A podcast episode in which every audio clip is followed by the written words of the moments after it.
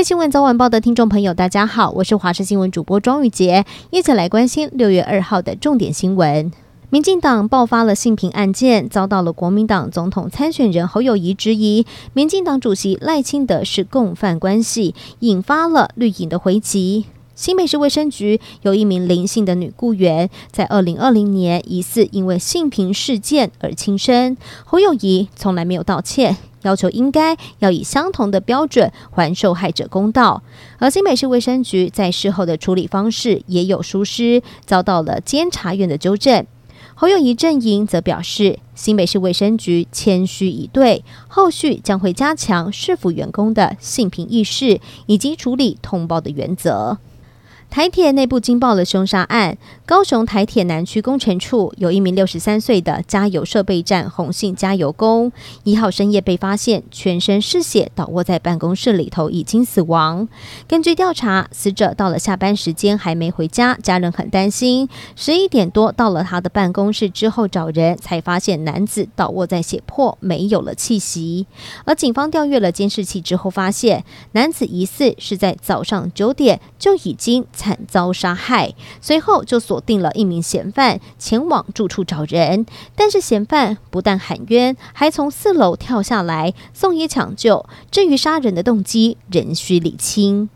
美国富比士杂志踢爆，TikTok 将全球用户最敏感的财务资料存在中国的伺服器，而且可在当地来读取。由于这个内幕与 TikTok 执行长周受资在美国国会作证时的说法完全不同，引发了轩然大波。现在就有参议员要求要调查周受资是否有涉嫌作伪证，为此致函美国司法部长。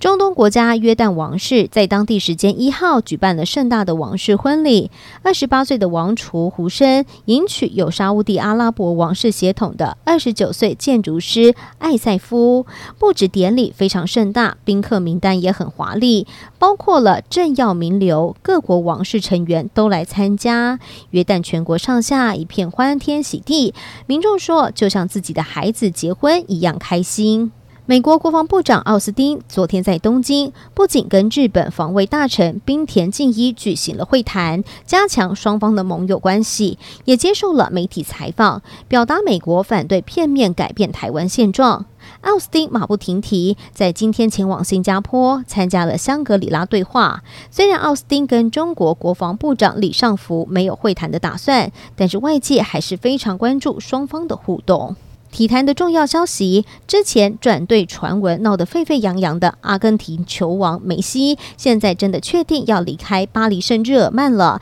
总教练在记者会上面也亲口证实。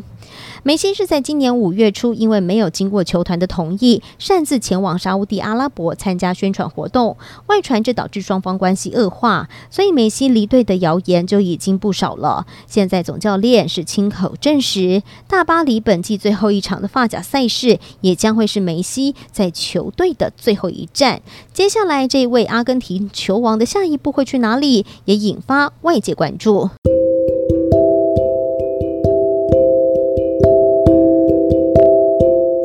以上就是这一节的新闻内容，非常感谢您的收听，我们下次见。